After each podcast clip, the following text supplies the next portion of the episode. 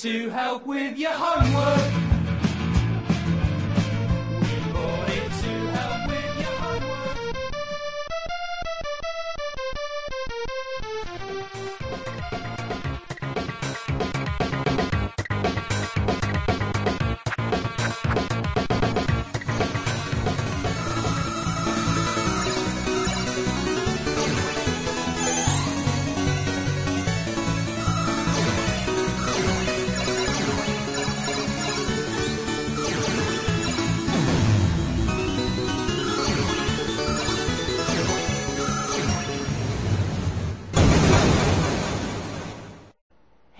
Retrocomputaria, porque velho é o seu PC.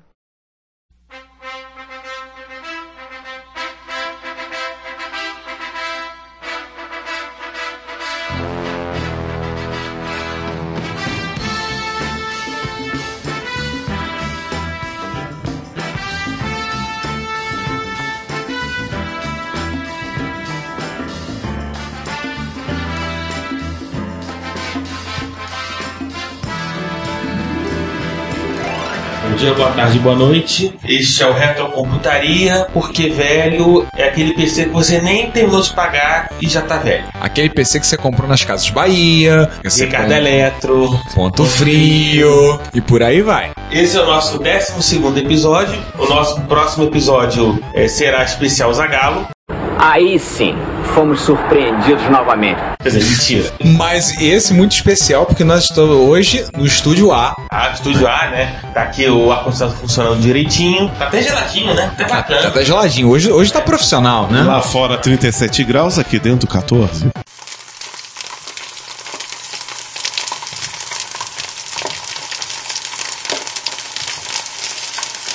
Que beleza. E a gente tá aqui no fresquinho porque o tema é quente. Hoje tem inclusive tema especial. É, antes da gente o que interessa, vamos usar aqueles que vocês já conhecem. Você já deve saber que eu sou o César. Eu que já tô falando aqui sou o Ricardo. Eu sou o Sander Souza. Eu sou o João. Sejam bem-vindos a mais um Retrocomputaria. E hoje nós estamos confortavelmente no Estúdio A, porque usando inclusive tá até no estilo de, de comentarista né, de boxe. Porque hoje é Retro Computing Fight Night. E para essa ocasião, os quatro gravando juntos. Ou seja, estamos aqui numa verdadeira mesa redonda. E por que que hoje é Retro Computing Fight Night? Literalmente, que a mesa é redonda. Realmente, se tivesse imagem, vocês iam ver a mesa redonda. Também, se não tivesse a mesa redonda, tem quatro pessoas aqui com redondas que também serviriam de alguma coisa, cara. Né? Ai, caramba! Enfim, vamos, vamos parar de infâmia, né, gente? E vamos, porque, vamos explicar pro nosso público o que é Retro Computing Fight Night. Porque nós vamos falar de uma das grandes brigas dos anos 80. Quase briga de rua. Com certeza. Deste lado tem Commodore. Deste lado tem Atari. Enfim, crianças, vamos que interessa. Vamos voltar a 1926. Cara, todo mundo calou a boca porque nessa época ninguém era nascido, mas todo Aí o leitor, aí nosso Santo ouvinte, Santo Wikipedia. 28. Putz, aí nosso ouvinte fica pergun a perguntar, ué, 1928 tinha microcomputadores clássicos? Não, não, Em tinha. 1928 nasce o nosso primeiro personagem da noite. A lenda, o mito, Jack Tramiel. Nasceu em Lodz. Para ser exato, o nome dele certo é Jacek Trezimiel, nasceu em Lodz, na Polônia. Pra quem não sabe, Jack Tramiel era polonês, ou seja, como já foi dito na prévia do episódio, ele tem alguma relação comigo. Pra quem não sabe, o meu nome do meio denota que meus avós eram polacos. Sim, inclusive você fugiu do holocausto, né? Bom, eu não sei quanto a avó, mas o Jack Tramiel fugiu. Minha avó não, minha avó veio parar no Brasil antes disso, antes do Holocausto. O Jack Tramiel fugiu. Em 1939, a família dele foi enviada para o gueto de Lodz, já que Lodz estava na, na zona ocupada pela Alemanha. Depois, os guetos foram liquidados e a família dele foi enviada para Auschwitz. O Tramiel chegou a ser examinado pelo próprio Josef Mengele. Uau! Famoso, Mengele, né? Esteve no Brasil muito tempo. Tristemente famoso. Muito É, famoso. tristemente O- famoso. O pai dele foi enviado para o campo de trabalhos forçados de Alo. A mãe dele ficou em Auschwitz. O pai dele morreu de tifo, mas o Tremel acreditou que o pai dele foi queimado com gasolina pelos nazistas. E ele foi salvo de Auschwitz em abril de 45, quando o campo foi liberado pelas tropas americanas. Em resumo, quase que esse Fight Night nunca teria acontecido, hein? Faltou um pouquinho. Ou de repente o, o Commodore poderia ser do- dos nazistas, né? Ele poderia não ter aquele símbolozinho de ser bonitinho, poderia ter um símbolo nazista, né? Sabe-se lá, né? Nunca se sabe. Enfim. Ele tá falando de si. A coisa engraçada é que a Commodore fez muito sucesso na Alemanha. De ter sido uma vingança pro Tremel. Irônico, né? Tanto o C64 quanto o Amiga fizeram muito sucesso na Alemanha. Em 1947, Tremel emigra para os Estados Unidos, abre uma loja, vai serve o, o exército e aí ele aprende a consertar máquina de escrever. Em 1953, ele abre uma loja no Bronx de equipamento de escritório que ele chama de Commodore Portable Typewriter. E ao mesmo tempo ele estava trabalhando como taxista. Isso. Como todo bom estrangeiro vai parar em Nova York, vai acabar trabalhando como taxista. Não deve falar, não devia falar inglês do, do nível dos atuais, né? Dos paquistaneses que atendem os taxistas lá. O quinto elemento poderia responder isso melhor pra gente, né? Já que ele se escondeu em Nova York durante alguns dias, no, no último ano, ano de 2010. Coitado. Ele disse que se sentiu melhor em Nova York do que em São Paulo. É, cara, ele, ele é perfeito pra isso. O pessoal lá é frio, ele é gelado, combinou, cara. E se ele foi no, no inverno, mó beleza. Em 1955, ele começa a importar máquinas da antiga Tchecoslováquia e aí ele acaba fundando a Commodore Business Machines em Toronto, terra de Scott Pilgrim. É, Pilgrim, bem lembrado. Bem lembrado. Foi um sucesso aí com o filme. para justamente poder importar máquinas checas para os Estados Unidos, porque na época da Guerra Fria era extremamente complicado essa importação direta. Aí ele montou a empresa dele no Canadá para poder importar. Terra de Wolverine é. também. Ah, é, é, Wolverine. Logan. Vale só uma lembrança, Tchecoslováquia fazia parte do que era considerado na época o Pacto de Varsóvia. Isso. Não, era o equivalente da cortina de ferro da OTAN. É que a gente é bom lembrar isso que tem alguns dos nossos ouvintes que nasceram depois da Guerra Fria, então eles não sabem.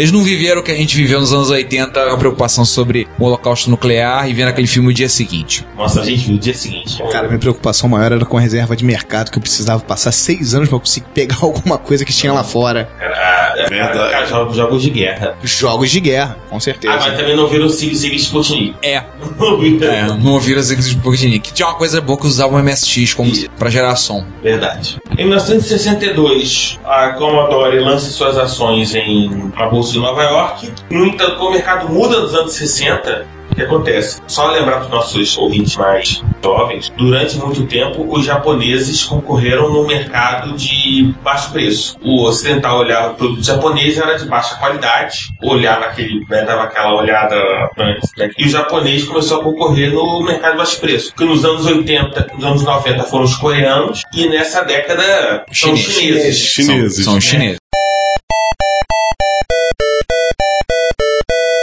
Que E tem- entra, que entra pelo preço baixo e depois vai escalando. Mas nos anos 60 eram japoneses. Tenho medo do que isso vai vir depois. Ah, Tailandeses. vietnamitas. E tailandeses, meu filho. Eu já tenho, eu tenho um monitor made em Tailândia lá em casa. LCD. Uma das minhas motos tem motor Hyosung chinês com peças coreanas. Continue, César. Ele, ele tentou manter a Commodore é, viva, tipo, foi levar dinheiro, vendeu parte da empresa para outros investidores. E aí depois a Commodore passou a vender calculadoras, né, que durante muito tempo sustentou a empresa. Até os japoneses, nos anos 70, aí do meio dos anos 70, entrasse também nesse mercado de, de A calculadoras. Cássio, né? Cássio e tal. Mas antes o, o Tremel tinha uma pequena Fright Night com a Texas Instruments, com calculadoras. Antes dos japoneses saírem matando, ele, Ah, ele já tinha ah, é? uma rixa, ou seja, o Tremel que é o cara bravo, o cara que sobreviveu ao holocausto, tá sempre lutando, ele tinha, vamos dizer, um espírito competitivo muito forte. Então ele já tinha a primeira treta É. dele com a Texas Ah, Instruments. Essa história é engraçada, que usava esse integrado da Texas para calculadoras. E quando a Texas sentiu que ela podia lançar as calculadoras dela, ela cortou a Commodore e lançou as suas próprias calculadoras e a preço muito mais baixo. Obviamente, né, Trevor entrou em pânico. O outro investidor dele, que era o Irving Gould, teve a seguinte ideia: precisamos comprar uma, uma empresa de semicondutores. E compraram 3 milhões de dólares uma tal de Moss Technologies. Com uma figura que a gente já citou outras vezes aqui, chamada Chuck Peddle. Chuck Peddle que deu uma entrevista pro Retrobits há algum tempo atrás, né? Em quatro partes, que era uma entrevista simplesmente sensacional. Vale a pena ouvir a entrevista do Chuck Peddle. E o Chuck Peddle convenceu o Tramiel de que fazer calculadores não ia levar nada, que ele tinha que entrar no mercado de computadores. Lembrar que a Moss Technology é mais conhecida pelos nossos ouvintes pela empresa que fabricou o lendário 6502 e suas variantes. E aí o Tramiel chegou, ó, faz um, um modelo de computador aí para provar que esse negócio funciona. Um belo dia o Tramiel chegou com um tal de PET. O Commodore PET. Por favor, não confundir com garrafas de refrigerante. Ou com animaizinhos de estimação. Também. e que explodiu né, em 77. Todo mundo quis comprar quando viu o PET disponível. Assim, vale lembrar a questão do mercado na época você tinha o Apple I, que tinha saído bem, uma série bem limitada, e o Apple II, que tinha saído mais a, a- o problema da Apple, que vem de longa data de cobrar os tubos pelos seus itens. O Apple II custava um tom de 1.200 a 1.500 dólares. E o Isso. PET custava 300 dólares, 400. É. Um, um custo bem mais baixo. Então, quem queria ter computador, o Altair já estava saindo do mercado, já estava considerado uma máquina ultrapassada. Quem queria, então já partia pro PET. É, o E a concorrência que, que foi a Radio Shack com TRS-80 modelo 1 e e Atari com Atari 400 só vieram um, dois anos depois. Não, e tinha outra coisa. O PET custava 600 dólares, incluindo o monitor e o né, a leitura de cassete. Era uma diferença de preço brutal em relação à concorrência.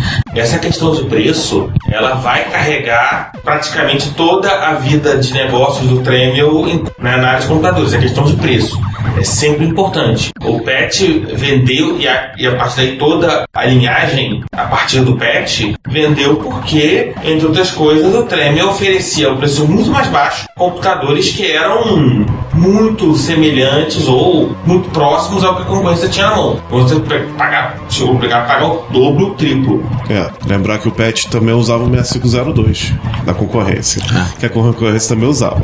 E com a explosão do PET, e aí uma, a série de outros computadores que vieram depois, né? aliás, o PET, só um, um adeno, o PET concorria junto com o Apple II no mesmo campo que era o educacional. Tinha um verdadeiro, usando novamente o nosso termo Friday Night, do PET e do Apple II no campo educacional. Eram duas máquinas que eram voltadas para o mesmo mercado. Em 1978, numa empresa de Sunnyvale, alguém notou que estava rolando um burburinho e começou a pegar um pessoal que estava trabalhando no, no videogame e começou a montar o seu computador. A Atari, a partir do Atari do VCS, da popular Atari 2600, montou a sua Home Computer Division.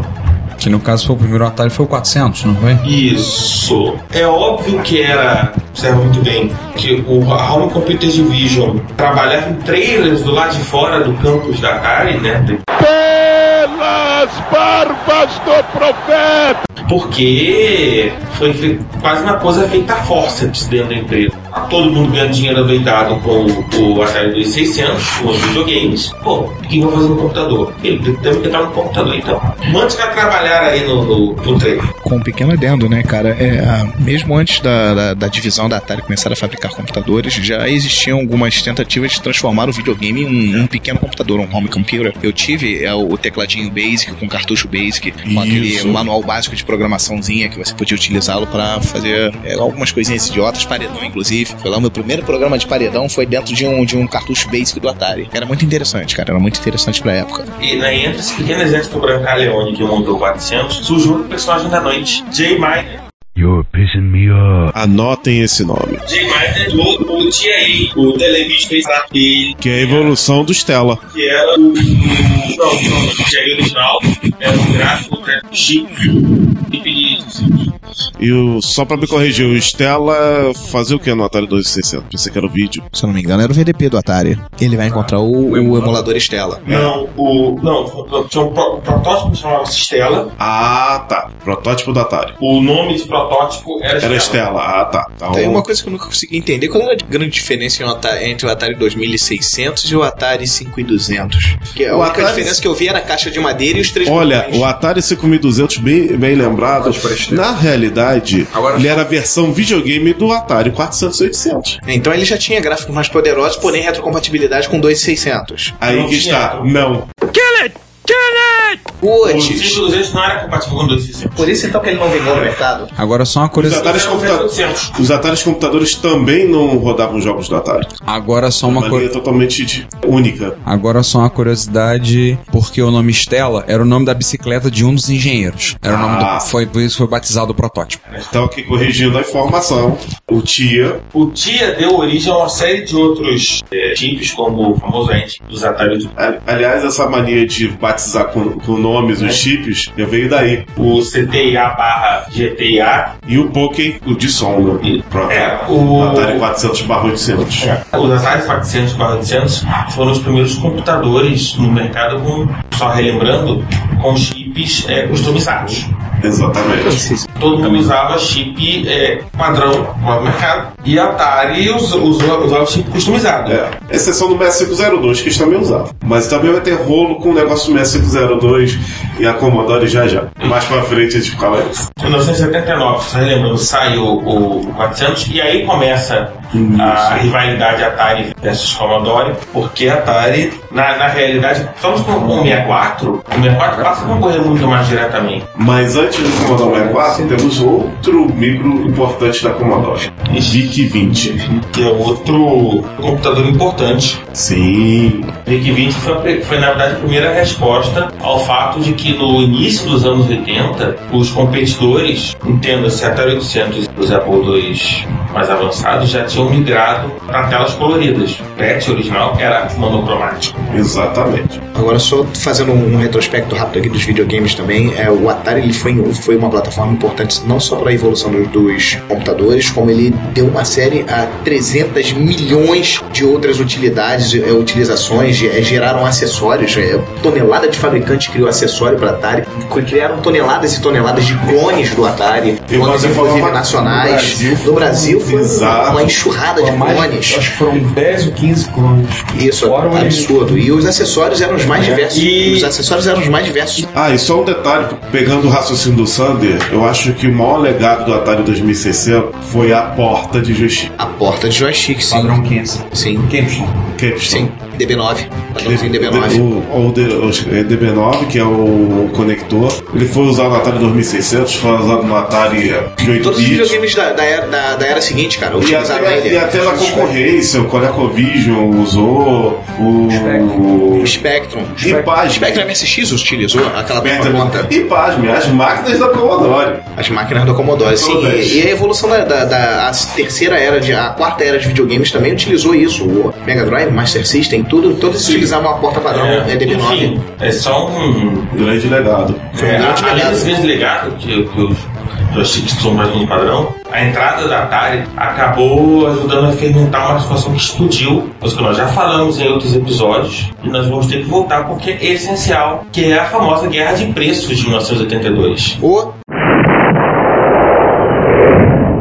O que acontece? Se lembram que nós falamos lá atrás que a Texas Instruments cortou a Commodore, obrigou a Commodore a comprar a Moss Technology? A Texas Instruments lança o TI-99. Ela entra no mercado de computadores. Isso. Numa época em que a IBM estava num- numa categoria acima, a entrada da. O seu recém-lançado IBM-PC. Isso. A entrada da TI, no- que era uma empresa muito grande, Ah, você lembra, a Texas Instruments é pouco conhecida do grande público hoje em dia, mas ela produz, tem uma produção larga em chips, em calculadoras, em diversas áreas que ela não é tão aparente pro grande público, mas é até hoje uma empresa muito, uma empresa muito grande, muito poderosa. Todo mundo utiliza relógio de pulso e com certeza algum desses relógios de pulso tem um chipzinho da Texas lá dentro. Se você tem um Motorola Milestone, um Motorola Milestone 2, você tem um chip da, da Texas Instruments. Ah, Você tem um Palm de versão mais, mais recente e não é dos últimos anos.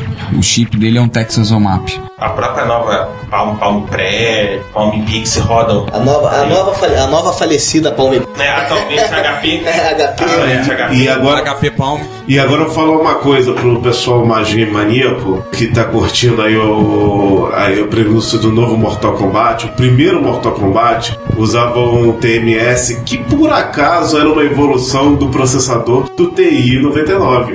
Isso você diz o arcade, né? O arcade no Mortal Kombat usava um chip 16 bits da Texas, evolução do TI 99. Então imaginem o que é o, o, a- o que foi a entrada de uma empresa como a TI, que era muito mais forte, muito mais conhecida na época, que é hoje em dia, no mercado de empresas pequenas. A Apple, é, a própria Home é, Division da Atari, Commodore, Sinclair, Timex, É, Radio Shack. Radio Shack. Na época, o computador não era pro grande público, né? Aliás, vai lembrar a frase do, do Tremel, né? A famosa frase dele. Precisamos fazer computadores para as massas, não para as classes. E vale o trocadilho em inglês. We need to build computer for the masses, not the classes. Ou seja, não para... Ele quer dizer que não vai fazer para uma classe, para o pessoal de classe A, vai fazer para massa, para o grande público. Então isso aí só se consegue o quê? Preço. E aí, ele come- e aí ele começou a cortar deslocadamente o preço do. Do VIC 20,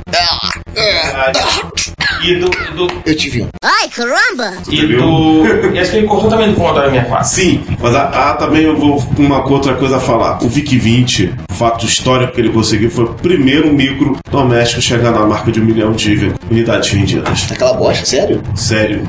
Putz. Caraca, que computador ruim da porra, cara.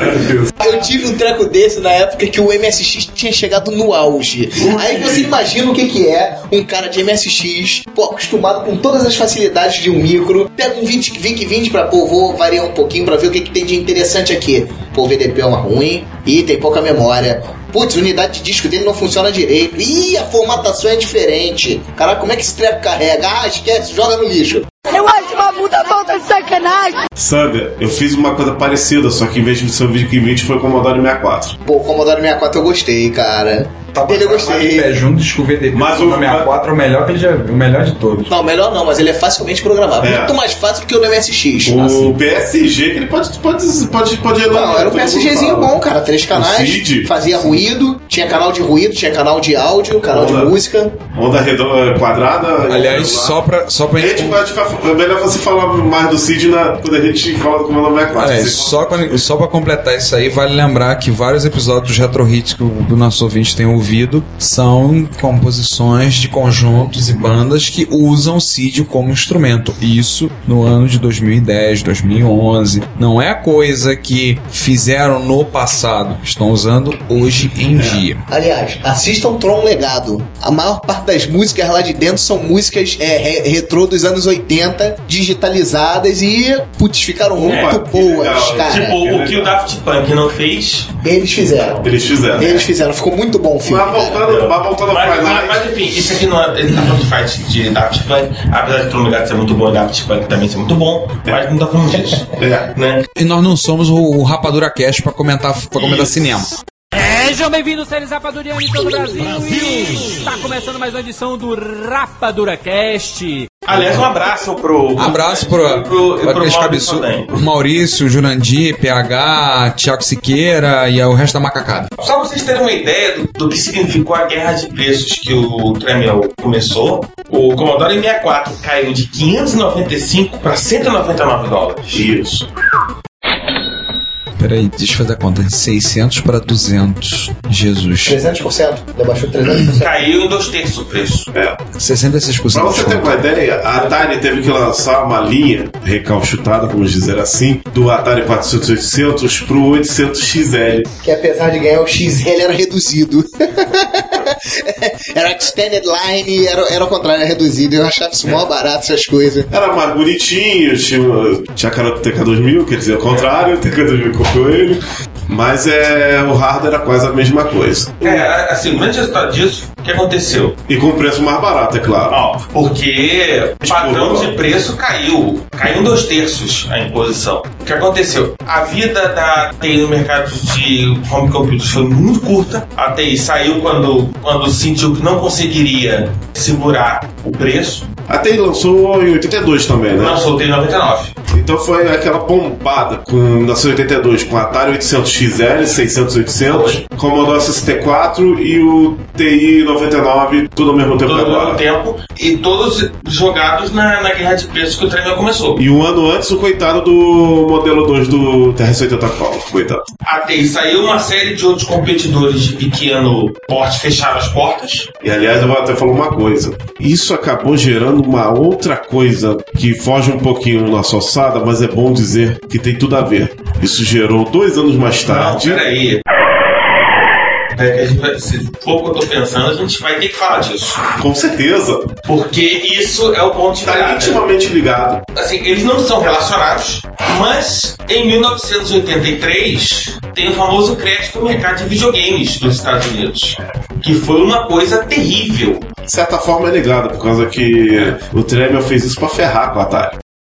É, o- Não, não, o Tremendo não entrava de videogames. Ficamos uma geração inteira. Não entrava mercado de games, mas queria ferrar a concorrente de forma indireta. Não, o- a rigor, João, a, a Warner levava como duas coisas diferentes. A Computer Division e o e a VCD. O Atari concorria com o, o videogame, concorria com Odyssey, concorria com, com Intellivision, com. ColecoVision.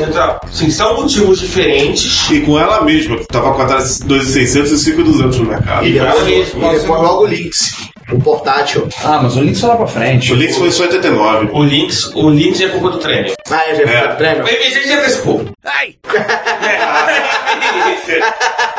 É, o que aconteceu, né? Como o mercado, os dois mercados quebraram em 83, o mercado de computadores pessoais e o mercado de videogames, aquela coisa, casa que falta pão, todos brigam, o pessoal começou a brigar, ah, você é feio, você é bobo e tal. E o Tremel é retirado da Commodore. Delicadamente. Delicadamente, a maneira suave, Convidado, gente. convidada, assim, Aliás, o Tremel abriu um precedente, né? Ele abriu um precedente que foi usado contra o Steve Jobs dois anos depois, né? Fundou a empresa e depois foi tirado da própria empresa que fundou. O Steve Jobs em 86 foi assim na Apple, né? Tá vendo? Quem pensava que o Steve Jobs era revolucionário, Não, o Tremel chegou na frente. Com a diferença que nego, nego conseguiu salvar a Apple chamando o Steve Jobs de volta. Já- já a, Commodore tocou não teve, a Commodore não teve a mesma sorte. Não, já, já o Tremel tô com a vida dele.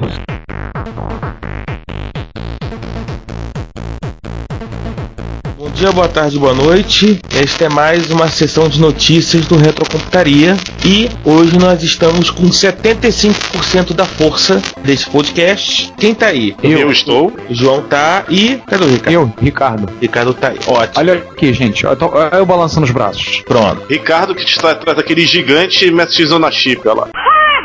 Pois é, né? Tá muito difícil pro Ricardo aqui. E olha que o Ricardo é pequeno, né? Com seu 1,90m aí.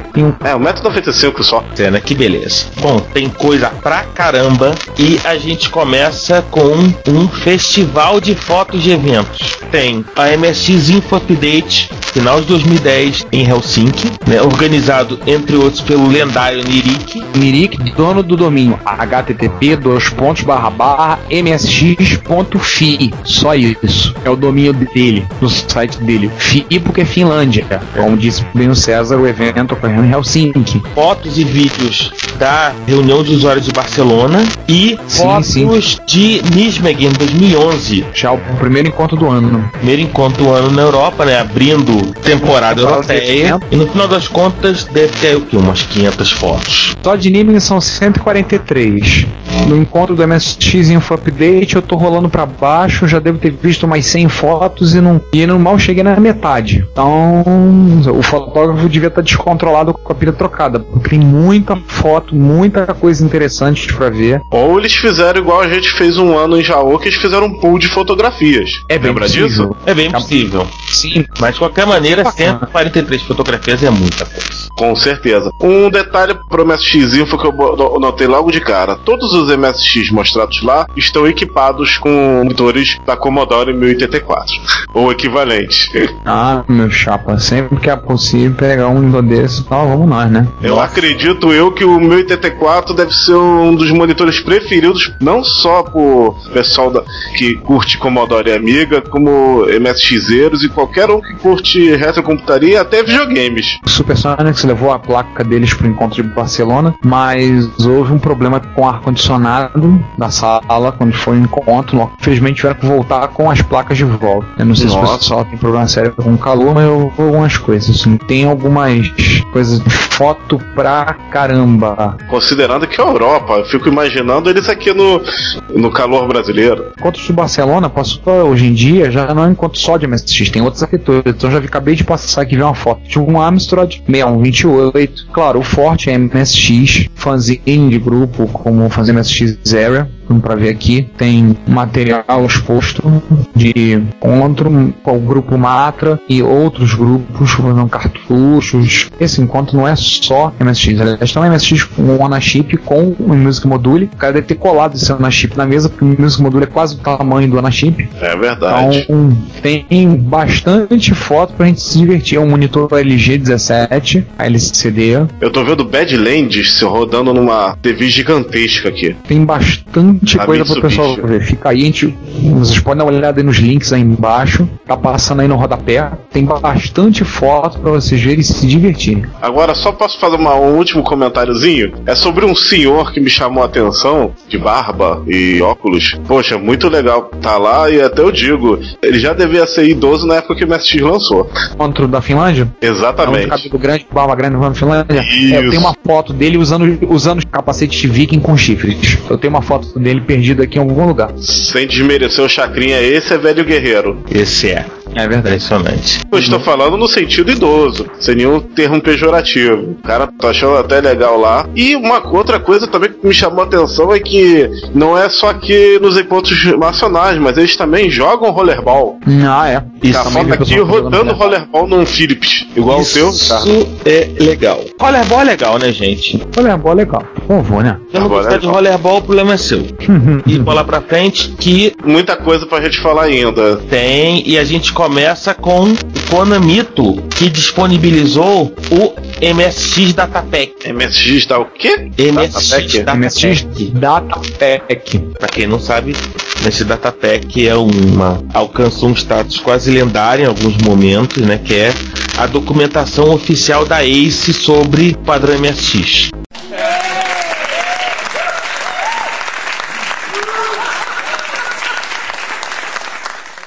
Hum, Nossa. Conhecemos alguns que seriam capazes de matar para ter essa documentação na mão. com Está em certeza. japonês, está no nosso link. Você pode se divertir, baixar os três PDFs e, e o disquinho de 3,5 com os exemplos. E o pessoal que fala Nihongo, por favor, dê uma palha aí pra traduzir isso. né? E com detalhe, o, um dos livros que foi descoberto recentemente fala de MSX Turbo R. Nossa. Como eu disse, alguns matariam por ter esse material na mão. Então aquilo que eu falo, por favor, Nihongo Parlenses, por favor, dá uma mãozinha pra quem não fala japonês, não lê japonês, por favor. Enfim, próxima parada, no aviso da Sunrise, a famosa Fundação Sunrise, de que finalmente eles estão aí com um site novo. Eles tiraram a poeira daquele site? Tiraram a poeira e agora você pode comprar as coisas no site deles. É sempre bom ver um grupo famoso que contribuiu muito pra MSX voltando aí com força total. Vamos pro site. Interessante, né? É, eles estavam um shopping cart, hum, coisa bacana. Ele- eles estavam um tempo atrás conversando, inclusive, com o Ricardo Azen, porque ele tinha interesse do, do projeto da VSU, né? Vamos fazer, montar, se eles poderiam vender lá, lá. Eles andaram conversando com eles sobre o projeto. Então, CF, leitor de cartucho para USB, Moon Sound, MP3 Player, hum, a Knowing, né? Interface, comunicação, MS de 512, temos hardware. E vendo software de novo. Pump Adventure 2 e 3, o Akin, Witch Revenge, Space Mumble 2 em cartucho, Retaliator, mais alguns softwares antigos. Acho que alguns a um preço muito bom, tipo Pentara sei, 1, 3 euros. Raro aqui que votou em catálogo Moonlight Saga, que é bem raro. O remake pra Vai ter muita gente comemorando a volta de Moonlight Saga. Com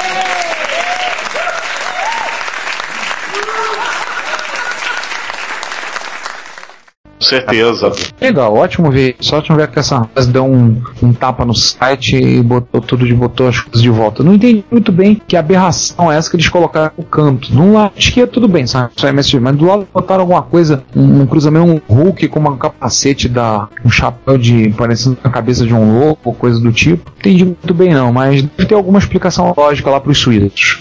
Parece personagem saído do World of Warcraft. É possível. Você que é Mas- o jogador, João, o que, que você. Você que tá dizendo, então a gente vai dizer amém. E deixa eu ver se tem alguma coisa a ver com algum jogo deles aqui. Aliás, vamos, vamos aproveitar que estamos falando de jogo até agora nada. e vamos falar de um trabalho do nosso Frizz, que é Tubo Fix pro famoso Konami Soccer.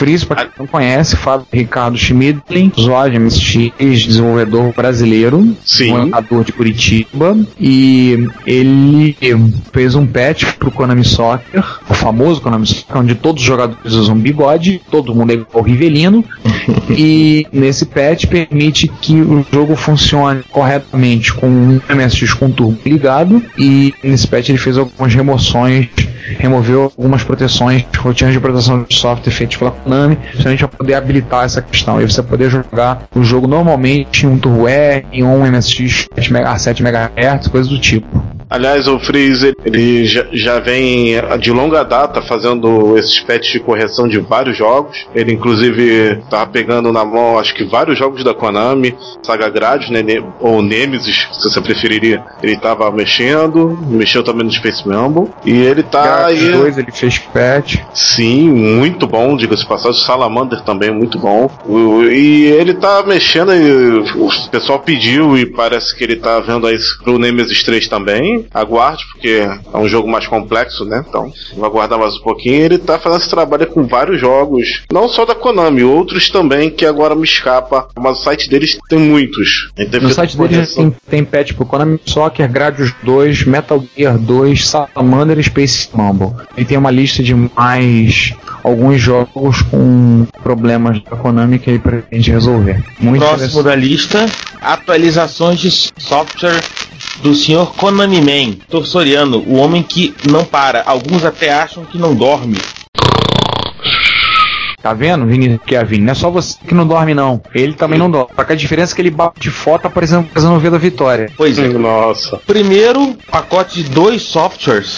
Um que é o Denionet TCP/IP UNAPI BIOS. Denionet é uma placa Ethernet para MSX produzido pela Sunrise, né, e esse arquivo ROM permite que a Denionet seja compatível com a especificação UNAPI, ou seja, utilizar aplicações que que o próprio Nestor Sorino ou outros fazem sem, sem um destaque TCP/IP no meio. Né? O GetURL é um extrator de URL e o mais legal ficou em separado, que é MSX Trivial Dop- Dropbox 1.0. Dropbox esse que vocês estão pensando, o que significa que você com uma placa de rede e uma ROM que suporte TCP/IP ou NAPI, você pode fazer o backup dos seus programas de MSX no seu Dropbox, no seu cantinho Dropbox, né, seus 2 GB ou mais você pagar, e aí você não precisa se preocupar com, com disquete e essas coisas. Caraca, eu preciso de uma Denionet. Eu reativei minha conta do Dropbox essa semana.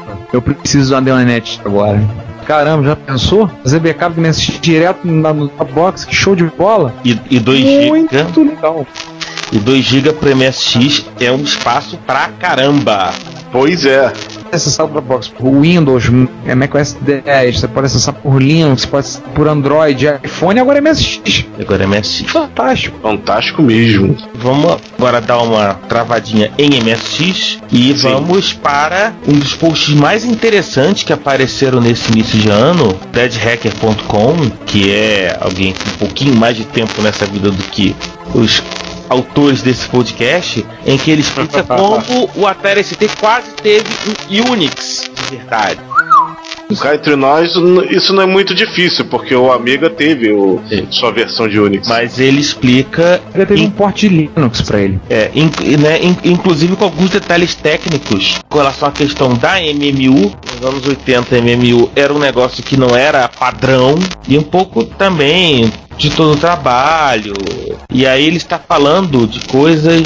Linux provavelmente não tinha saído ainda da escola na Finlândia. Tudo que, tudo que tinha no mercado era 4.2 BSD rodando em VAX, SANS e coisas do gênero. É verdade. É tempo, isso aí deve ser 4.2 BSD. Cara, isso é meados dos anos 80, isso deve ser 87. Você chutou bem, É, Ricardo. 86. Ele disse aqui no, lá pro finalzinho do texto que ele saiu da Atari em 87. Tá falando aí que é 86, 85. É, o 4.2 BSD ele foi introduzido em 83. Se imaginar que o processo de atualização não era tão rápido quanto hoje em dia, é plenamente possível que fosse 85 86. E uma coisa interessante, esse episódio, nós justamente nós estamos falando sobre Jack Tramiel e sobre a guerra dos consoles tudo que foi levantado, falou que os Tramiel conseguiram uma licença do Unix da TT, provavelmente do SVR 3. Eles conseguiram uma licença, não sei exatamente como, mas tiveram uma licença à mão para poder mexer. Não foi assim é copiar e colar, tirar e tirar proveito. Talentosos, os funcionários do Tremel sempre davam uma, mão- uma, um jeitinho, né? Naquela época você não tinha tanto questão do você com a AT&T, não era software livre. entendeu? Não era coisa assim, era mais complicado. Você autorar sua automática pirataria e uma cópia do Unix da AT&T era bem salgada. E eles conseguiam ter acesso ao código a gente já viu. Na verdade, uma das coisas que acabou tornando a distribuição de Berkeley famosa é que justamente era muito mais fácil você conseguir botar a mão na Berkeley Software Distribution do que no Unix puro, né? AT&T Unix e coisas do gênero. Sem sombra de dúvida. Era muito mais simples para trabalhar. Muito menos custoso para eles. E aí a gente continua com uma trollada épica no Tom Howard, feito pela Eion. Aí é aquela empresa que estava produzindo o Amiga X1000, não é? Amigo. Ano X1000. A gente comentou isso na primeira sessão de notícias do nosso podcast, lá no episódio 1, eu acho. A gente falou do Amiga One X1000. Conta essa história em O que detalhes. acontece? O- durante muito tempo se discutiu o que, que a Eion ia usar no X1000. Todo mundo apontava o caminho para ser o Power Efficient PA6T de uma empresa chamada PACM. Para quem não se lembra, a PACM foi comprada já há algum tempinho, ter uns dois ou três anos, pela Apple. E o Tom Howard disse, Tom Howard gosta de trollar, e falou, ó, a Apple comprou a PACM, a Apple tá em outra, né, outra vibração, não vai ser o PA6T, na verdade era o PA6T 16M, que era a versão dual core. E se for, eu vou comer as minhas meias e gravar um vídeo provando isso. E aí um belo dia, para as sete e meia da noite, apareceu um- uma encomenda na casa do Tom Howard, saí 20, 20 de dezembro, A tempo do Natal. a tempo do Natal, com um bolo e um par de meias. Ou seja, foi a maneira mais mais trolante, né? Daí iam avisar que sim, ela vai usar o Power Efficient PA6T 16XXM no Amigo One X1000. Ou seja, vai ser um Power PC Dual Core. E as meias sobre o bolo. E as meias sobre o bolo. Que é. Sensacional. Detalhe para as meias. Não, gente, as meias Vocês são. não perceberam? Você não percebeu o detalhe sórdido das meias? Sim, o padrão das meias, o quadriculado vermelho azul, exatamente igual ao símbolo da amiga. Exatamente. Sensacional. Meias amiga pra você.